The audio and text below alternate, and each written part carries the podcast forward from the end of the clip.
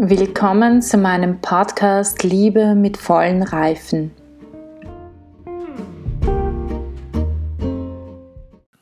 Zeugnis für die Macht des lebendigen Gottes. Die Fassung bei Matthäus nimmt zwar nicht auf den brennenden Dornbusch Bezug, stimmt aber sonst nahezu ganz mit jener bei Markus überein. Beide Fassungen enthalten zwei wesentliche Elemente. Erstens die Aussage über die künftige Auferstehung der Toten, zweitens die Aussage über den leiblichen Zustand der Menschen nach der Auferstehung. Beide Elemente finden sich auch bei Lukas in Kapitel 20, Verse 27 bis 36. Das erste, die künftige Auferstehung der Toten, ist besonders bei Matthäus und Markus mit den an die Sadduzäer gerichteten Worten verbunden, wonach diese weder die Schrift noch die Macht Gottes kennen. Diese Feststellung verdient besondere Aufmerksamkeit, weil in ihr Christus die eigentlichen Grundlagen des Glaubens an die Auferstehung aufzeigt, der seine Antwort auf die Frage der Sadduzäer und das konkrete Beispiel vom mosaischen Gesetz der Schwagerehe galt. Die Sadduzäer behandeln die Frage der Auferstehung zweifellos als eine Art Theorie oder Hypothese, die widerlegt werden kann. Jesus weist ihnen zunächst einen methodischen Irrtum nach. Sie kennen die Schrift nicht, sodann einen sachlichen Irrtum. Sie nehmen das von der Schrift geoffenbarte nicht an, sie kennen die Macht Gottes nicht, sie glauben nicht an den, der sich dem Mose im brennenden Dornbusch geoffenbart hat. Das ist eine ebenso vielsagende wie genaue Antwort. Christus hat hier Männer vor sich, die sich selbst für Fachleute und Ausleger der Schrift halten. Diesen Männern, also den Sadduzäern, antwortet er, dass eine lediglich buchstabengetreue Kenntnis der Heiligen Schrift nicht ausreicht, denn die Schrift ist ja vor allem ein Mittel, die Macht des lebendigen Gottes kennenzulernen, der sich in ihr offenbart, so wie er sich dem Mose im brennenden Dornbusch geoffenbart hat.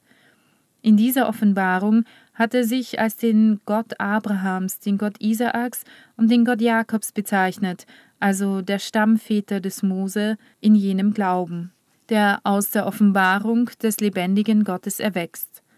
Sie alle sind bereits vor langer Zeit gestorben, doch Christus ergänzt die Bezugnahme auf sie mit der Feststellung, dass Gott nicht der Gott von Toten, sondern der Gott der Lebenden sei. Diese Schlüsselbehauptung, in der Christus die aus dem brennenden Dornbusch an Mose gerichteten Worte auslegt, können wir nur verstehen, wenn wir die Tatsache eines Lebens zugeben, das nicht mit dem Tode endet. Die Glaubensväter des Mose, Abraham, Isaak und Jakob sind für Gott lebendige Personen. Vergleiche Lukas Kapitel 20, Vers 38, denn für ihn sind alle lebendig. Auch wenn sie vom menschlichen Standpunkt aus zu den Toten gezählt werden müssen. Die Schrift und insbesondere die oben genannten Worte Gottes genau lesen, heißt daher die Macht des Lebensspenders, der nicht an das Gesetz des Todes, den Herrscher in der irdischen Geschichte des Menschen gebunden ist, kennen und gläubig annehmen. In dieser Weise muss man wohl die Antwort über die Möglichkeit der Auferstehung auslegen, die Christus nach allen drei Synoptikern den Sadduzäern gegeben hat. Es wird die Zeit kommen, der Christus diese Antwort mit seiner eigenen Auferstehung besiegeln wird. Im Augenblick jedoch beruft er sich auf das Zeugnis des Alten Testaments, indem er aufzeigt, wie dort die Wahrheit von der Unsterblichkeit und Auferstehung zu finden ist. Das darf freilich nicht so geschehen, dass man lediglich bei den bloßen Worten stehen bleibt. Man muss viel mehr zur Macht Gottes, die in diesen Worten geoffenbart wird, hindurchdringen. Die Berufung auf Abraham, Isaac und Jakob in jener dem Mose gewährten Theophanie, von der er im Buch Exodus Kapitel 3 Verse 2 bis 6 lesen, bedeutet ein Zeugnis des lebendigen Gottes für jene, die für ihn lebendig sind – für jene, die dank seiner Macht das Leben haben, auch wenn sie vom Standpunkt der Geschichte aus längst zu den Toten gezählt werden müssen. Die volle Bedeutung dieses Zeugnisses, auf das sich Jesus in seinem Streitgespräch mit den Sadduzäern beruft, können wir jedoch nur im Licht des Alten Testaments etwa wie folgt zusammenfassen. Er, der ist, er, der lebt und das Leben ist, ist die unerschöpfliche Quelle alles Seins und Lebens, so wie es im Anfang in der Genesis geoffenbart worden ist. Mag auch wegen der Sünde der leibliche Tod das Schicksal des Menschen geworden sein. Mag ihm auch der Zugang zum Baum des Lebens, dieses großartige Symbol aus dem Buch Genesis, untersagt worden sein. Erneuert dennoch der lebendige Gott durch seinen Bund mit den Menschen, Abraham, die Väter, Mose, Israel, eben darin unaufhörlich die Wirklichkeit des Lebens, eröffnet die Perspektive auf diese Wirklichkeit und erschließt gewissermaßen aufs Neue den Zugang zum Baum des Lebens.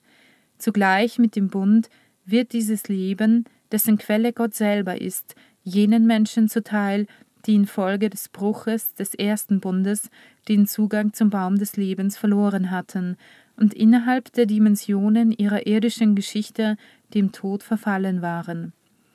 Christus ist das letzte Wort Gottes zu diesem Thema, denn der Bund, der mit ihm und durch ihn zwischen Gott und der Menschheit geschlossen wird, eröffnet eine ganze Schau des Lebens. Der Zugang zum Baum des Lebens wird, dem ursprünglichen Plan des Bundesgottes entsprechend, jedem Menschen in seiner ganzen Fülle eröffnet.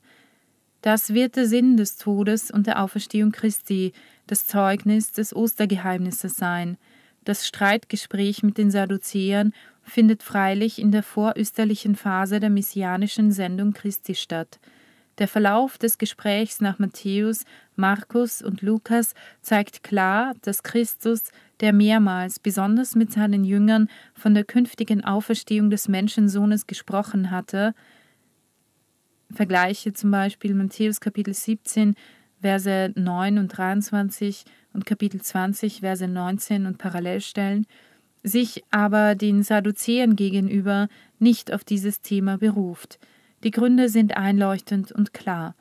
Das Streitgespräch fand mit den Sadduzäern statt, die behaupten, dass es keine Auferstehung gibt, wie der Evangelist unterstreicht, das heißt, die selbst die Möglichkeit bezweifeln, sich aber gleichzeitig für Experten der Schrift des Alten Testaments und deren sachkundige Ausleger halten. Deshalb bezieht Jesus sich auf das Alte Testament und beweist ihnen so, dass sie die Macht Gottes nicht kennen. Im Hinblick auf die Möglichkeit der Auferstehung beruft sich Christus eben auf jene Macht, die Hand in Hand mit dem Zeugnis des lebendigen Gottes geht, welcher der Gott Abrahams, Isaaks und Jakobs ist und der Gott des Mose. Der Gott, den die Sadduzäer dieser Macht berauben, ist nicht mehr der wahre Gott ihrer Väter, sondern der ihrer Fantasien und Interpretationen. Christus hingegen ist gekommen, Zeugnis zu geben vom Gott des Lebens in der ganzen Wahrheit seiner Macht, die sich am Leben des Menschen entfaltet.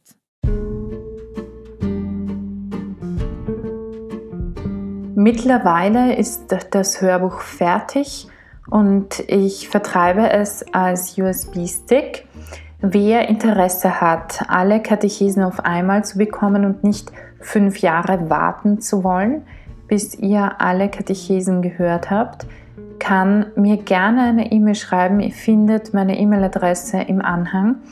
Der USB-Stick hat ca. 3 GB und äh, das ganze Hörbuch hat circa 3 GB und das sind circa 25 Hörstunden, vielleicht ein bisschen mehr. Das heißt, es war ziemlich viel Arbeit und deswegen kostet dieser USB-Stick und ihr bekommt natürlich auch ein kleines Booklet dazu, in dem ihr die ganzen aufgezeigt bekommt, was ihr hört, äh, in welcher Katechese und ein paar zusätzliche Informationen. Und deshalb kommt auch der Hörstick, Hör-USB-Stick derzeit auf 60 Euro. Und wenn ihr an einem Stick interessiert seid, bitte schreibt mir eine Mail. Ich gebe euch die Kontaktdaten in, unten in den Show Notes und äh, dann schicke ich euch eine Rechnung und dann schicke ich euch auch den USB-Stick. Und ich wünsche euch ganz viel Freude mit dem Hörbuch.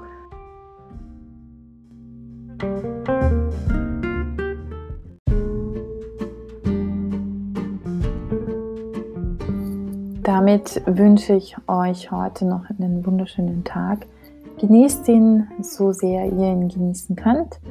Und wir hören uns in der nächsten Folge, wo ich euch ein bisschen etwas erzählen möchte zu dem, wie ich das Ganze verstehe, ein bisschen auch erkläre, was ich herausgefunden habe, was wichtig ist.